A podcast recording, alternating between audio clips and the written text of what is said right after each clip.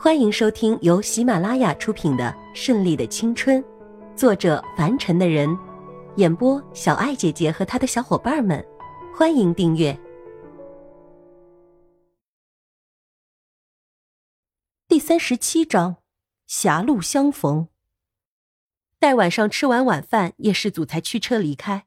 刚一出千家大宅，蓝牙耳机响起报告的声音：“少爷，有人一直在暗处跟着你。”叶世祖一手握着方向盘，眼睛看了一下后视镜，还用余光扫视了一下四周，感觉到了那股强大的内力正在他的周围，手腕上的那只特制的手表也在嗖嗖震动，然后竟然在车载上出现了一个名字——豹子。我知道了，我马上就可以见到他了。叶世祖这款手表是特制的，里面的精工仪器上装有雷达探索装置，不仅可以探测到飞机。火箭还可以探测世界顶级高手的内力，以及精确根据磁场判断出此人是何人，好让他有所准备。叶世祖嘴角扯出一抹淡淡的笑意。他竟然出动，真是难得。这个归隐山林的老头子也能叫出来。不过昨天似乎就感觉到他存在，可是却一直没有动手。难道是因为老头子也喜欢看？大团圆的爱情剧，不要以为你们是顶级，就可以奈何了我。叶氏组的资料少之又少，总之档案里的资料都是他白道生意上的事情，从来没有一点是说有关他个人经历的事情。都能看到他是世界连锁百事集团东南亚的总裁，但是另一重身份却无人得知。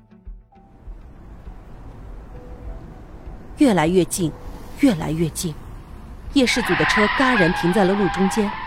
夜里这里的车很少，所以更加肯定这个气息来源的准确性。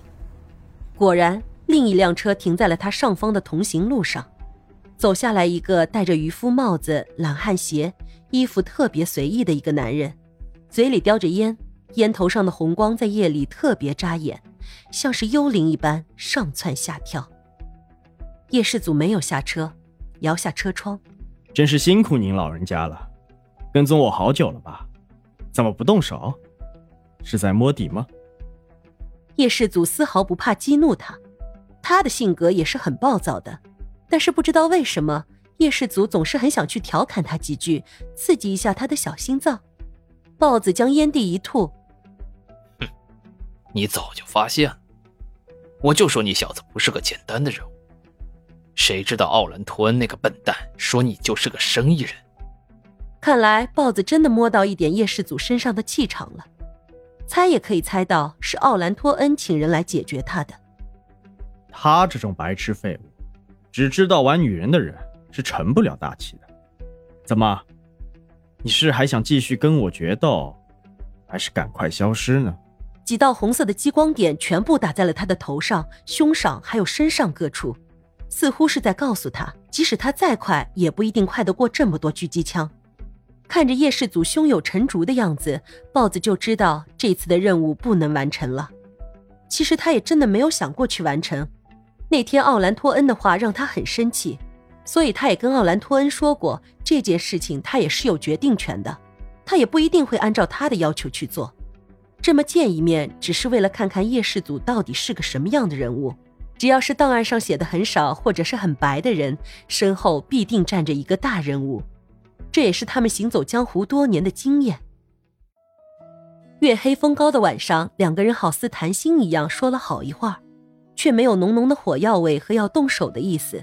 最后，豹子一抱拳：“那我就先告辞了。今晚的事情我会记住，与人方便就是与己方便，后会有期。”真的是这样。仇是仇，恩是恩。虽然叶氏祖并没有把他放在心上，可以解决得了他，但是却不免引起一些不必要的麻烦。跟那些事情相比，直接让一个人死才是最麻烦的。看着一个背影融入漆黑的夜里，叶氏祖也驾车离开。这次周围再也没有任何内力气场的显示。叶氏祖在心里盘算着：是该让那个惹人讨厌的奥兰托恩消失了。要不然，我们以后的生活总会被他打扰。回到住所，叶世祖卸下身上所有的武器，他身上的暗器不下数十种，样样精通。然后走进浴室去冲个热水澡，但是忽然发觉自己浴室里有不熟悉的味道，立刻发出警觉一样的信息，身后的肌肉紧绷，像猎豹一样嗅着不属于自己的一切的味道。终于在一处角落里找到了一枚隐形窃听器，只因为不是摄像头。是有了第一次的教训，觉得摄像头让人有被监视的感觉，而窃听器则是插在随意的地方，不容易被发现的。叶世祖拿在手里，心里觉得好笑，是他特意让人放松警惕这座宅子的，要不然凭借他们是不可能出入这座室内的任何一处的。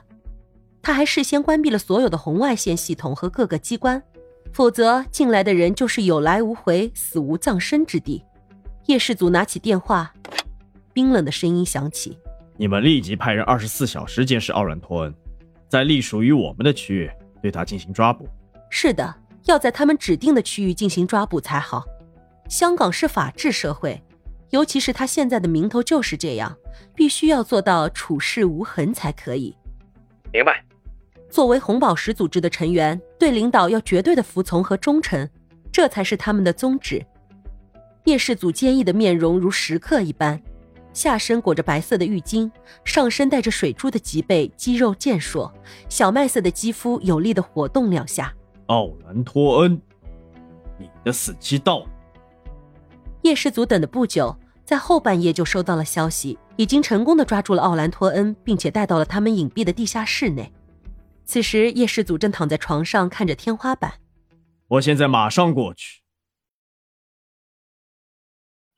本集播讲完毕。喜欢的话就订阅吧，下集更精彩哦。